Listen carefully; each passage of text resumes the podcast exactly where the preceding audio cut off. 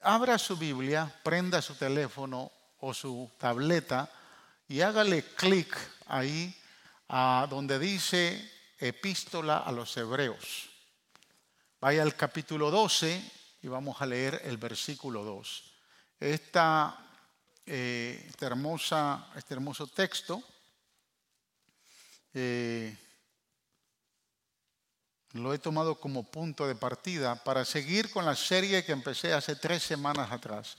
La serie que empecé hablando es Santificando nuestros sentidos. Y esta es la prédica número dos y hoy vamos a hablar de sentido de la vista. Por eso es que el tema de hoy es visión santa. Pero dice Hebreos capítulo 2, verso 2, capítulo 12, perdón, verso 2. Puesto los ojos en Jesús, el autor y consumador de la fe, el cual por el gozo puesto delante de él sufrió la cruz, menospreciando el oprobio, y se sentó a la diestra del trono de Dios.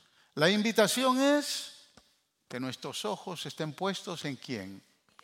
En Jesús, el autor y consumador de nuestra fe. Padre, gracias por darnos el privilegio de estar en tu casa. Gracias, Señor, porque aquí hay familias valientes, hermanos, miembros de esta casa que decidieron hoy, Señor, desafiar la lluvia. Señor, esa lluvia torrencial que está cayendo. Ellos decidieron desafiar esa lluvia para venir a tu casa para entrar por las puertas de este santuario y para adorarte y exaltarte y a la vez poder recibir tu palabra. Por eso hoy te pido que me quites y te pongas tú. Que las palabras, Señor, que van a salir de mi boca sean palabras ungidas y dirigidas por tu Espíritu Santo, útiles para edificar, para consolar, para exhortar, para llenar cada vida, Señor. Y permite que esta palabra fructifique en cada corazón. Esta palabra, Señor, marque nuestras vidas, Señor, y podamos después de ellas tomar decisiones, Señor, para seguir caminando en santidad. Bendice, Señor, tu palabra en el corazón de cada uno de tus hijos. Glorifica tu nombre, Señor, porque siempre, Señor, a ti te daremos toda gloria y toda alabanza. En el nombre de Jesús. Amén y amén. Gracias Señor. Tome asiento.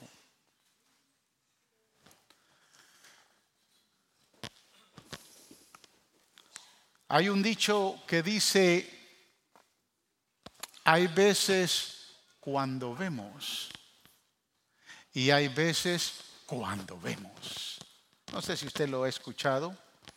Pero déjeme explicarle un poquito acerca de lo que quiere decir ese dicho. Eh, imagínese usted yendo al dealer a comprar ese carro anhelado, ese carro por el cual usted viene orando hace 10 años y que todavía no se le ha hecho realidad. Y usted entra al dealer y cuando ve el carro, el, carro deseado, el carro de los sueños, usted como que da un suspiro. Y se acerca al carro y de momento le pasa la mano. Y por un momento tiene que retirarla porque tiene que limpiarse la baba que se le está cayendo por la boca. Y usted dice,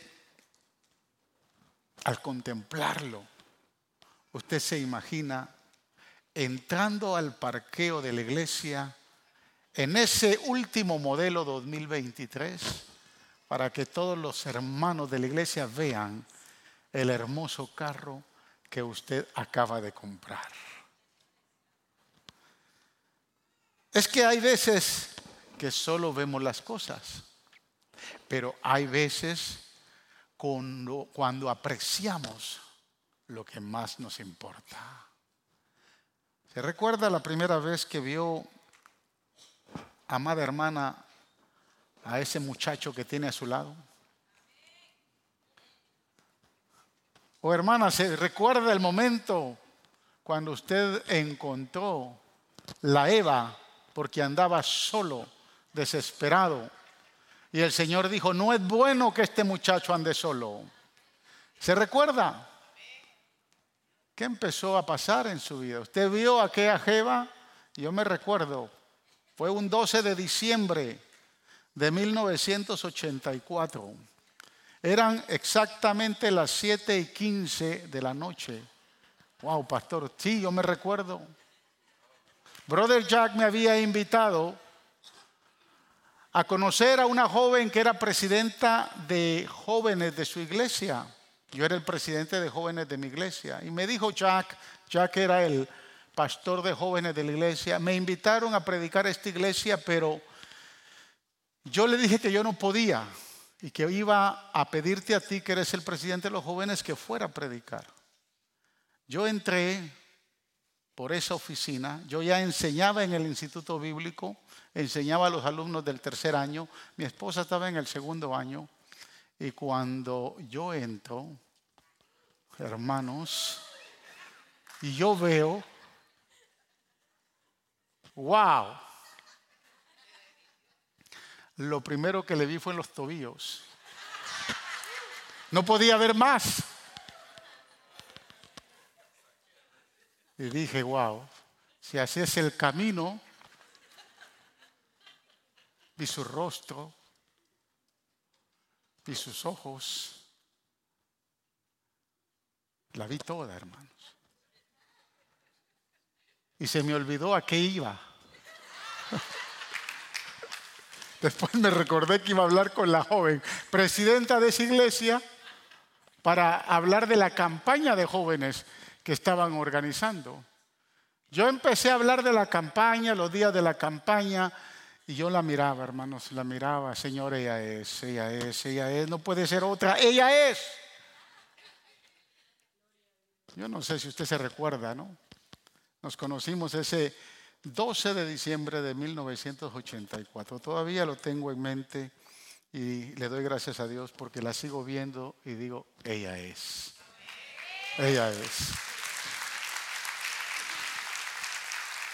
Amados, es que hay veces cuando vemos y hay veces cuando nos detenemos a ver lo que nos interesa. Y la mayoría de nosotros sabemos lo que significa cuando vemos un carro que nos gusta, una casa nueva que fuimos a ver y nos llamó la atención. Muchas veces vemos cosas, hermanos, que nos cautivan la mirada y quedamos impregnados y esa mirada queda en nuestra mente y no la podemos olvidar. Pero sabemos, hermanos, lo que sería ver a Jesús. Sabemos lo que significa poner los ojos en nuestro Salvador. ¿Qué significa, hermanos, ver a Jesús? Quiero que me escuchen. Ser santo es ser como Jesús. Es tocar como Jesús.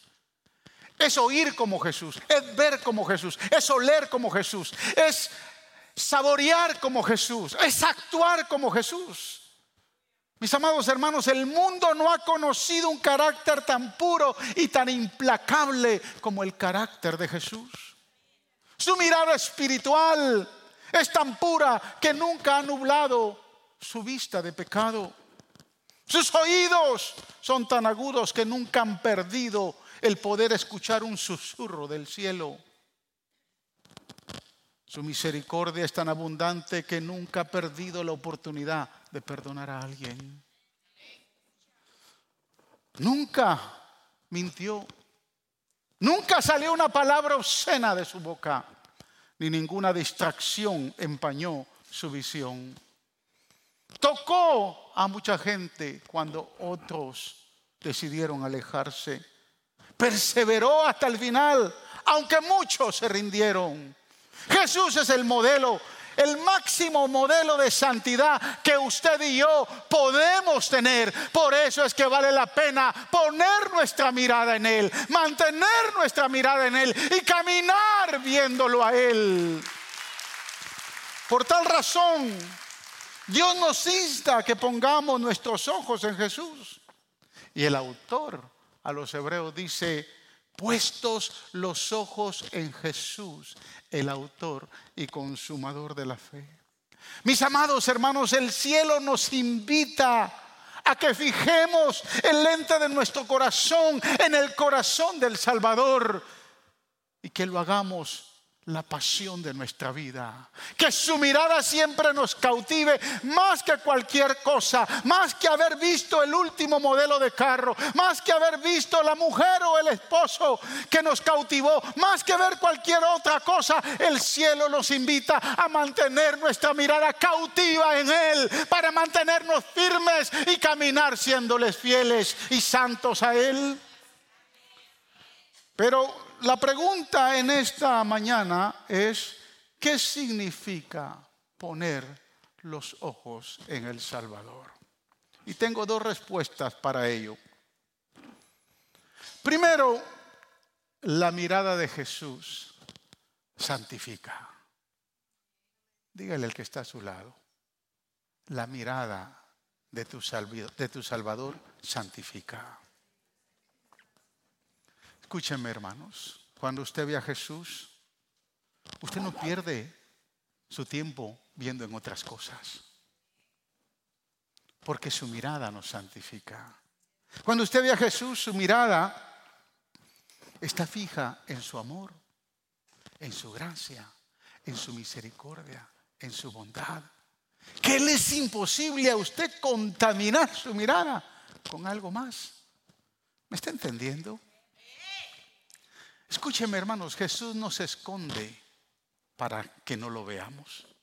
Es más, Jesús se interpone en nuestra mirada cuando nosotros queremos ver algo que Él sabe que no es bueno.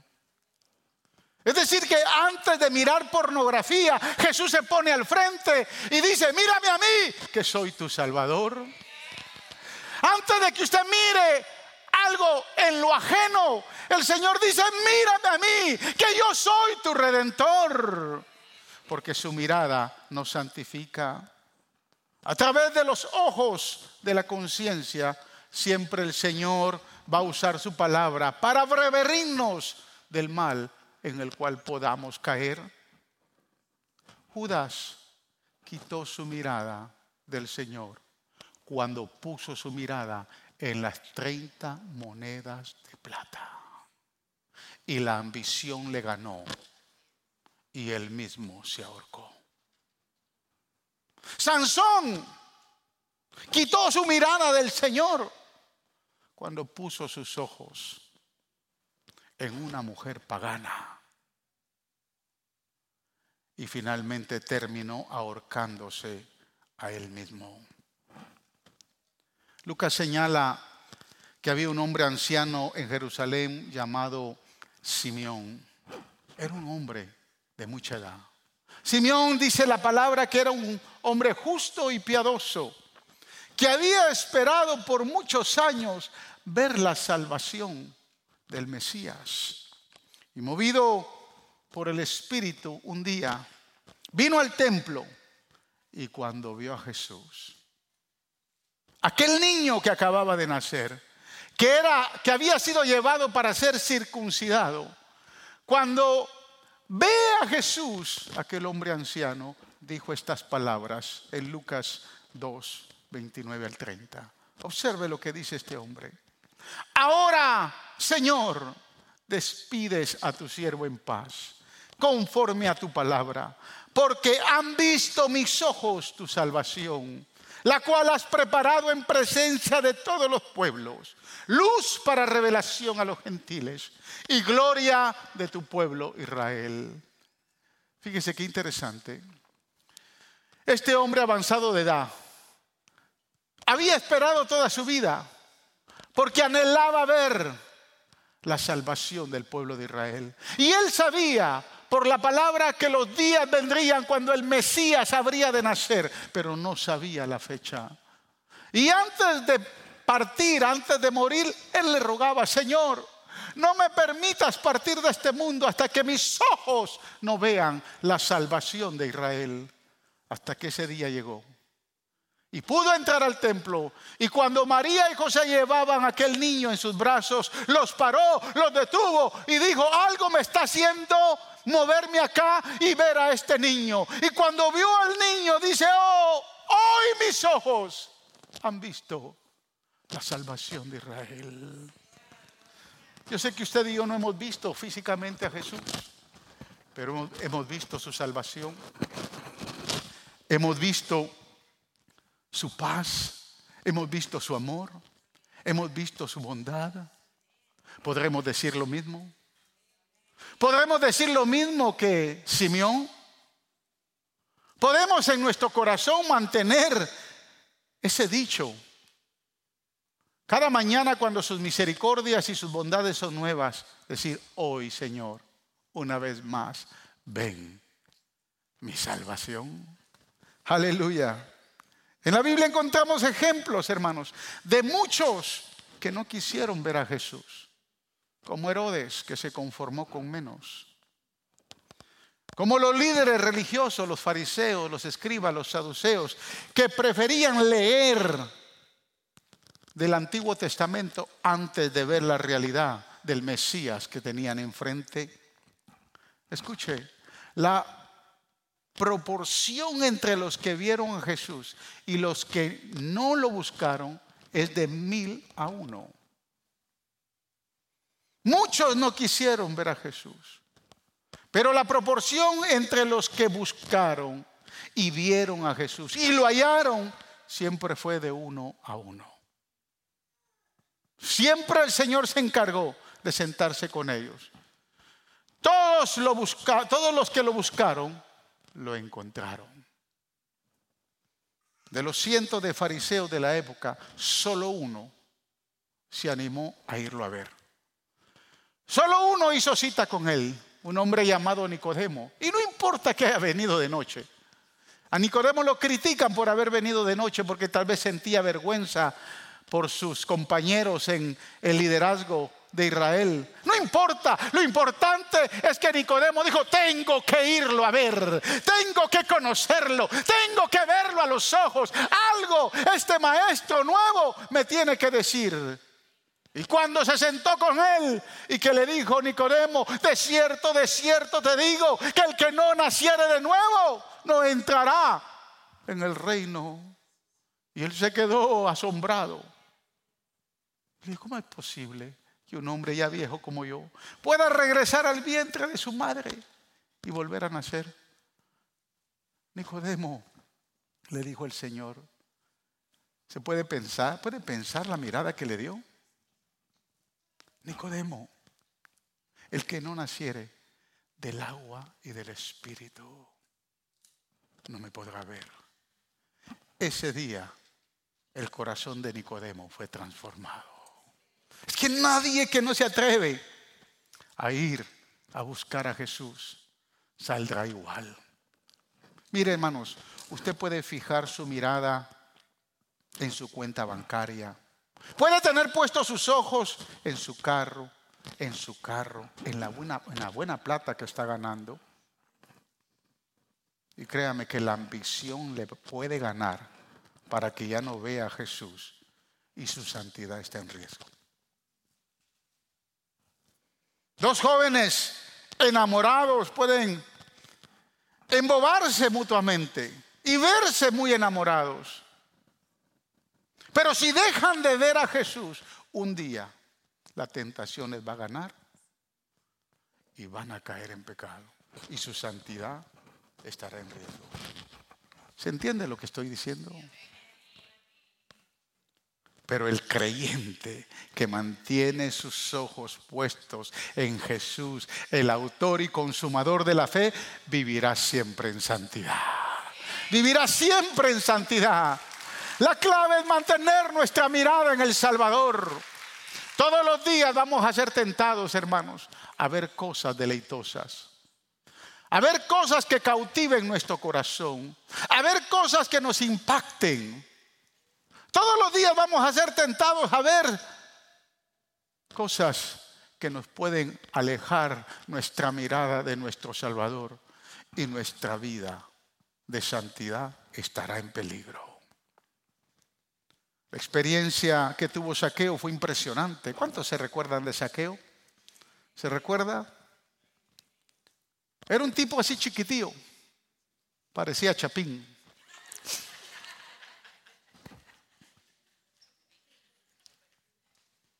Y un día, hermanos, bueno, no sé para los que no conocen, ¿no? Pero Saqueo era un recaudador de impuestos. La Biblia dice que era el que le cobraba a la gente los impuestos y los vecinos decían que era un ladrón, era un sinvergüenza, porque le robaba gente, le robaba el dinero a la gente.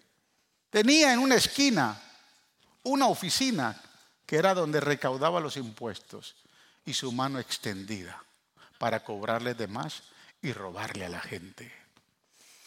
Pero un día Jesús decide ir a Jericó. Y Saqueo escucha la noticia que Jesús ha entrado por la carretera junto a todas las palmeras y ahí va Jesús.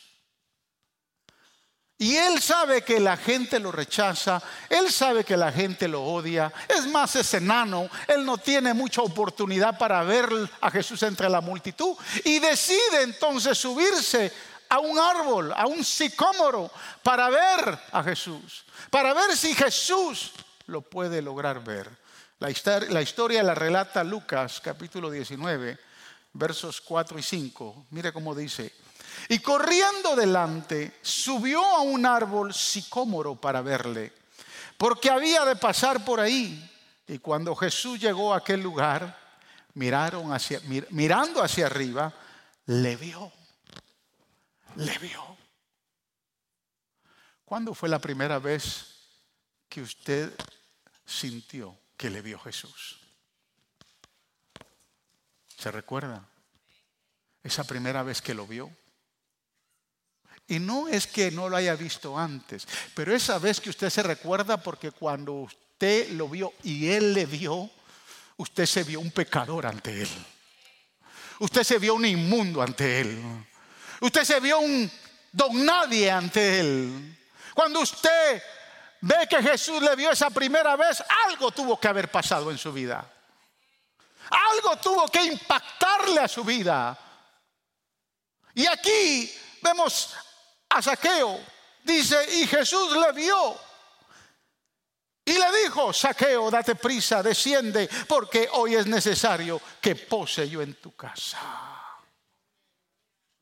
algo ocurre en la mesa del comedor de la casa de, saqueo que no ocurre en cualquier lugar.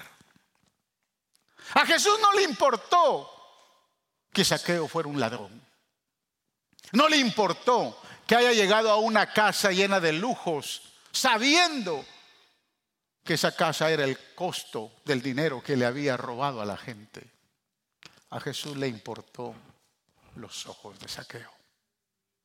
A Jesús le importó saqueo porque quería irlo a ver y sentarse a comer con él. Y ahí está saqueo, viéndolo de frente, ojo a ojo.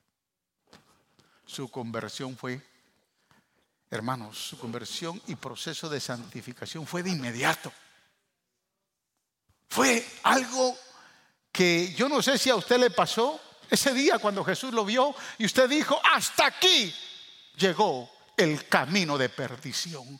Hasta aquí llegó el camino de pecado. Hoy me arrepiento, tengo que volverme del otro lado y empezar a caminar porque mis ojos han visto al Salvador. Mis ojos han visto al Mesías, al Redentor de mi vida. He creído que Él murió en la cruz por mí.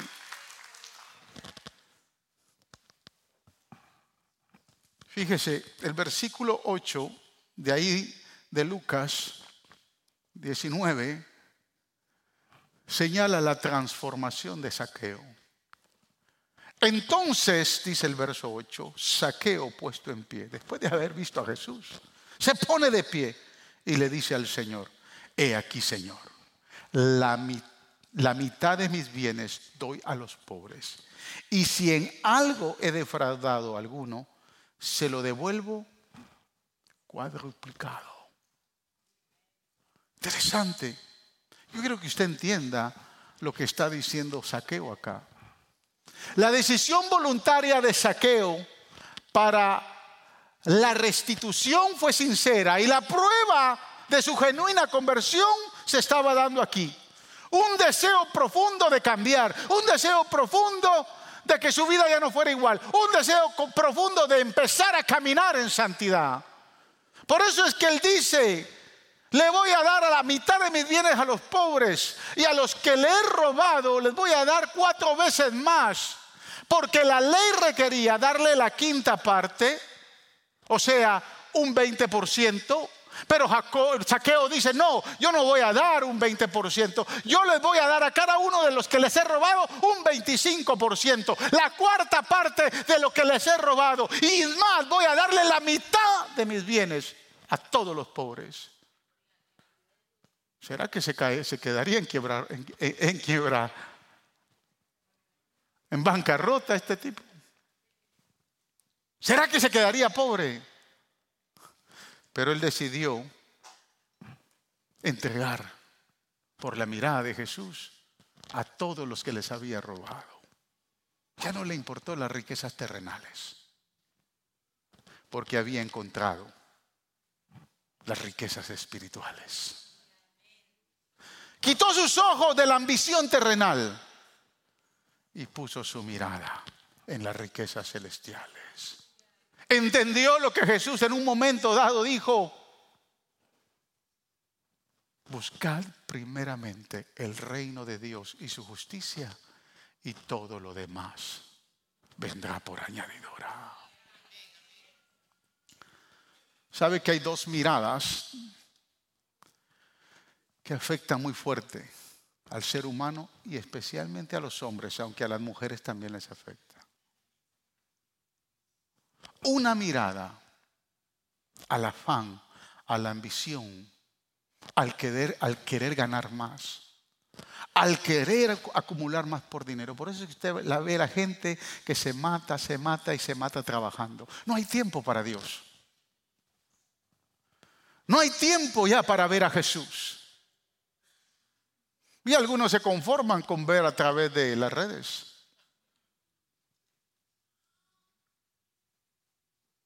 Ya no hay tiempo para venir a ver y contemplar la hermosura de su santidad aquí en el templo. Cuando usted evalúa la parábola del sembrador en el capítulo 13 de Mateo, usted se va a dar cuenta que de las cuatro semillas, para mí, de las tres malas, porque una es buena, la que cae en fruto, eh, en terreno eh, fructífero, pero de las tres malas, la más mala es la que cae en espigos. Una cae en el camino, otra cae en terreno de piedras y otra cae en terreno donde hay muchas espigas. ¿Sabe qué dice la escritura? Léalo en la casa. Jesús le, explica esas parábolas a los discípulos porque ellos no entendieron nada. No era fácil andar con Jesús, porque andaba enseñando de parábola en parábola, de parábola en parábola. La gente se quedaba, ¿y, qué quiso decir? Y muchas veces los discípulos no entendieron y le dijeron, maestro, ¿qué pasó? Nada de lo que dijiste entendimos. Y cuando el Señor les explica, escúcheme, y quiero que usted le ponga atención, porque cuando el Señor les explica la semilla que cae entre espinos, dice que los espinos la ahogaron, ahogaron la semilla. La semilla es símbolo de la palabra. La espiga es símbolo del afán y ambición en el mundo. Es decir, que lo único que tiene poder para destruir la palabra que ya está en su corazón es cuando se empieza a ambicionar más. Es cuando se empieza a anhelar más las cosas materiales y cuando nuestros ojos se ponen en lo terrenal y nuestra mirada dejó ver el cielo, dejó ver lo celestial. Quitar nuestros ojos de la ambición terrenal y poner nuestros ojos en las riquezas celestiales siempre va a ser la diferencia. Saqueo dijo, no más, ya no voy a robar más, voy a hacer más de lo que me exige la ley. Y aunque la Biblia no lo registra, yo estoy plenamente seguro que Saqueo era uno fuera de los doce que empezó a seguir a Jesús. No sé si usted sabía que Jesús tuvo más de doce discípulos. ¿Qué significa poner los ojos en Jesús? Número dos, significa, hermanos, que nuestra mirada nunca es involuntaria. Nuestra mirada es intencional.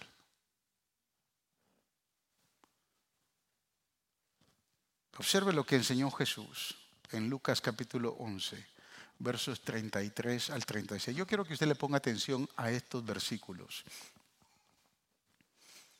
El Señor dijo, nadie enciende una lámpara para luego ponerla en un lugar escondido o cubrirla con un cajón,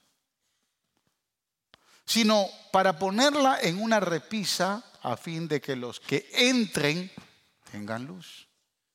Bueno, eso es fácil de entenderlo, porque si aquí las luces se apagaran y esto fuera una lámpara, yo no la voy a esconder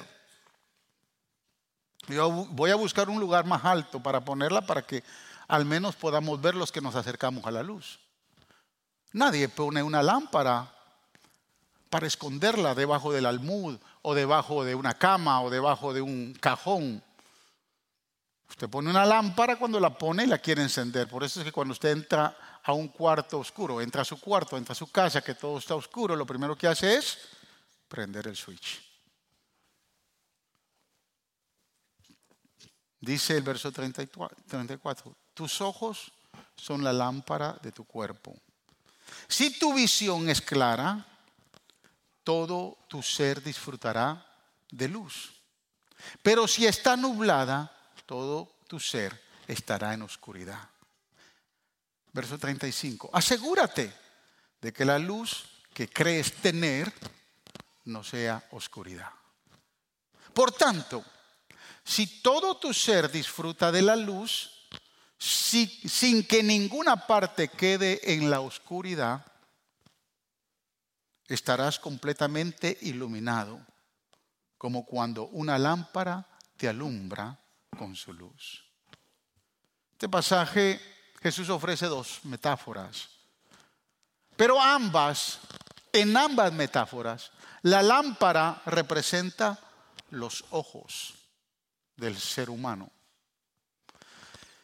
Y la luz representa la palabra del Señor, o es decir, representa a Cristo mismo.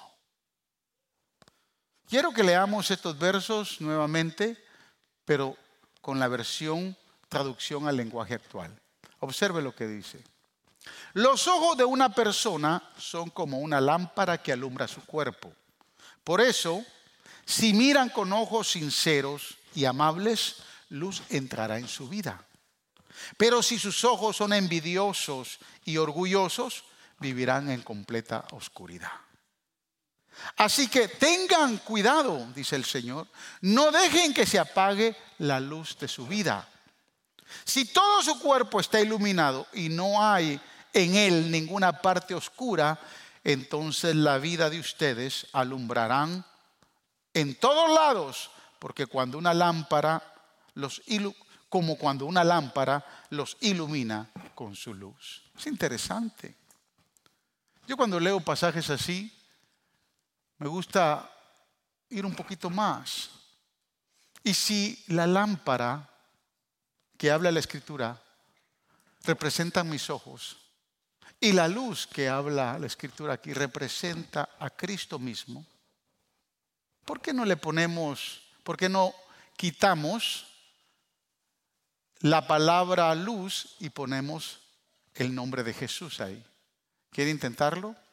Mire, Dice, nadie enciende, perdón, voy a quitar los dos, voy a sustituir lámpara por ojos y luz por el nombre de Jesús. Dice, nadie abre sus ojos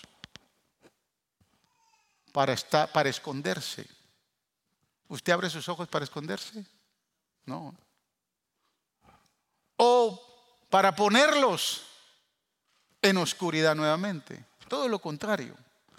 Se pone en un lugar alto para que alumbre a todos los que entran en la casa. Los ojos de una persona son como la lámpara que alumbra su cuerpo. Por eso, si miran con ojos sinceros y amables, Jesús entrará en su vida. Pero si sus ojos son envidiosos y orgullosos, vivirán en completa oscuridad. Así que tengan cuidado, no dejen que se apague Jesús en su vida. Si todo su cuerpo está iluminado y no hay en él ninguna parte oscura, entonces la vida de ustedes alumbrará en todos lados, como cuando una lámpara los ilumina con una luz. Es interesante. ¿Cómo nos sentimos nosotros?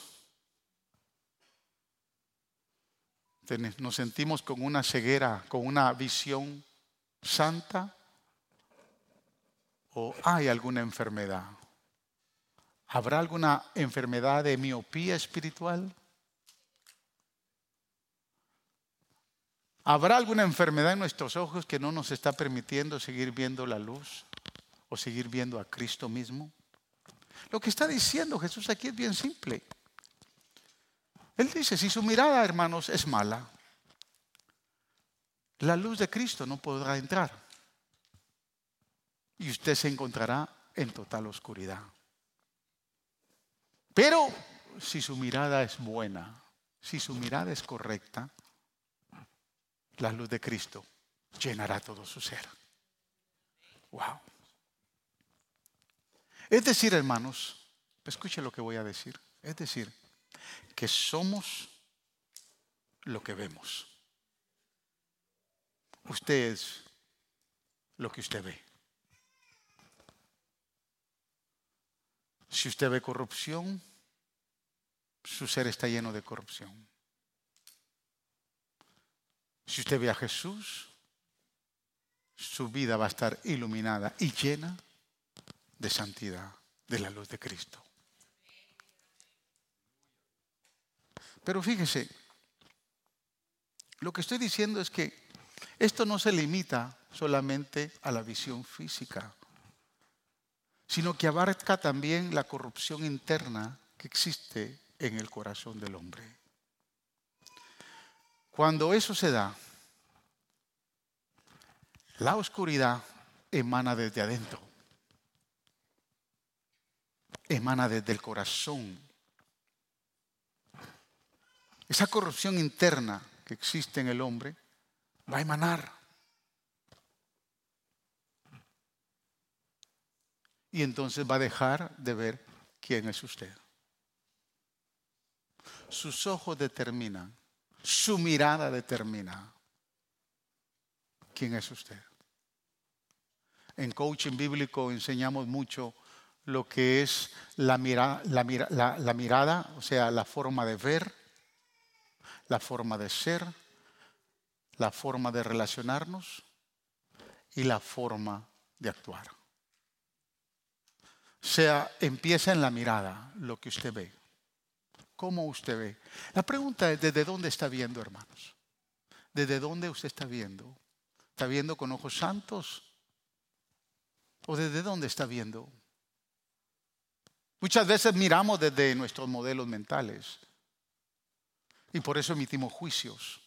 Y somos rápidos cuando emitimos un juicio, porque creemos que somos dueños de la verdad, pero usted no es dueño de la verdad. Nadie es dueño de la verdad. Usted es dueño de su propia verdad, pero no es dueño de toda la verdad. El único dueño de toda la verdad es Cristo, es Jesús. Él dijo, yo soy el camino, la verdad y la vida. Por ende, cuando yo veo, mi mirada tiene que ser si es juiciosa, tiene que ser en cuanto al juicio de lo que yo entiendo, de lo que yo creo, de lo que yo he aprendido, de la luz de Cristo que está en mi corazón. Si mi mirada va a estar desde ahí, yo voy a caminar y no importa lo que yo vaya a ver. Creo que les conté esta historia, pero se la voy a volver a contar para, porque ejemplifica mucho lo que voy a decir. Una vez fuimos con mi esposa y mi familia, con nuestros hijos, fuimos con otra familia de la iglesia, no acá, en Nueva York, para que usted no piense quién, quién es la familia. Pero en serio fue en Nueva York, hace muchos años atrás. Fuimos a un lugar cerca de la frontera con Canadá que se llama Lake George, un lago impresionante, bien lindo. Ahí rentamos unas cabañas, estuvimos unos días, pero el hermano tenía, había tenido problemas de adicciones sexuales. Yo venía ayudándolo a él con ese tema. Y habían, hecho un pacto de que él no iba a ver a ninguna otra mujer. Entonces, recuerdo que mi esposa estaba en la en la piscina con los niños, los hijos de él también eran jovencitos, eran muchachos, adolescentes. Y yo estaba con ellos dos en esas sillas de, playa, ¿no? En la, orilla, en la orilla de la piscina había varias sillas de playa y ahí estábamos sentados. Él estaba sentado acá, yo estaba, la par, yo estaba acá, él estaba acá y la esposa de él estaba acá y de repente entra a la piscina una jeva, hermanos, una Miss Universo. Yo estoy leyendo, la veo y sigo leyendo. Pastor, tan santo es usted.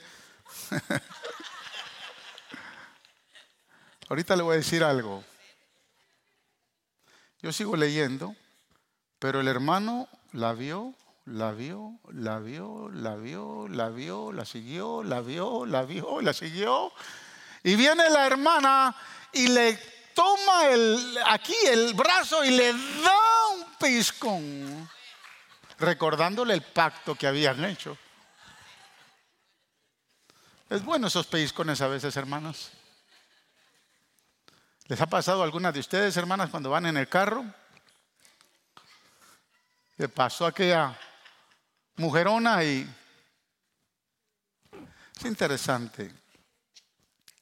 Lo que estoy diciendo es que esto no solo se limita a una mirada física, es que hay algo dentro ya del corazón que no está sano, que no está correcto. Hay algo que está dentro del corazón que mueve la mirada y entonces esos ojos ya no son santos. Lo único, hermanos, que puede permitir que un corazón se sane con miradas buenas es la bendita palabra de Dios que se va a sembrar en el corazón, que va a cambiar una mirada de 180 grados y va a decir, ya no voy a seguir pecando, voy a empezar a caminar en santidad. Quiero ya ir terminando el mensaje, pero escúcheme, mi amado hermano. Su mirada nunca es involuntaria. Usted ve lo que quiere ver. Y si mira el pecado, todo su ser se va a corromper y estará en total oscuridad. Pero si usted mantiene su mirada en la palabra, mantiene su mirada en Jesús, el autor y consumador de la fe, todo su ser estará iluminado y todo su ser empezará a caminar o a mantenerse en santidad. Quiero que me entienda. Dios decidió un día prender, encender la antorcha del Evangelio y no la puso por debajo del almud Dios decidió un día prender, encender la antorcha de las buenas nuevas. Y lo hizo en el monte Calvario, mandando a su Hijo amado a morir en esa cruz. No lo puso en oculto. Es más, Cristo nunca predicó en, rincones secretos. Cristo nunca se ocultó para andar hablándole a las multitudes. Jesús nunca se escondió. Él predicó y enseñó siempre en público a la luz del día. La luz del Evangelio está muy en alto, como una antorcha encendida y sigue en alto y no se apagará.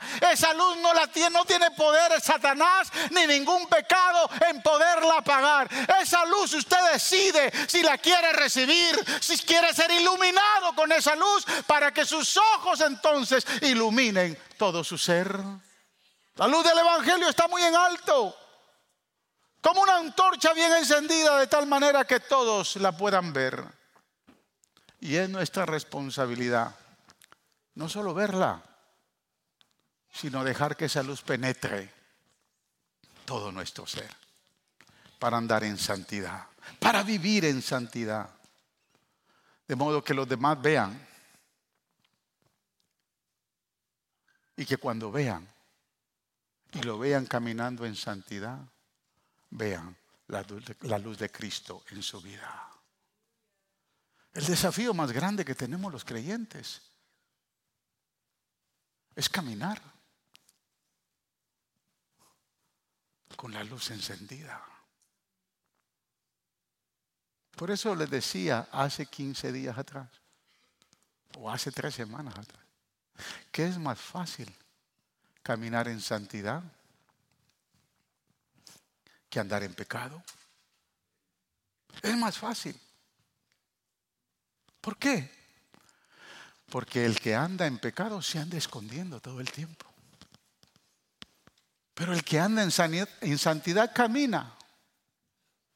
Camina sin ningún problema, a la luz del día, sin que nadie lo señale, sin que nadie lo prejuicie. El que camina con la luz de Cristo no tiene de qué avergonzarse, porque sus ojos han sido santificados. Por eso, mi amado hermano, con esto concluyo.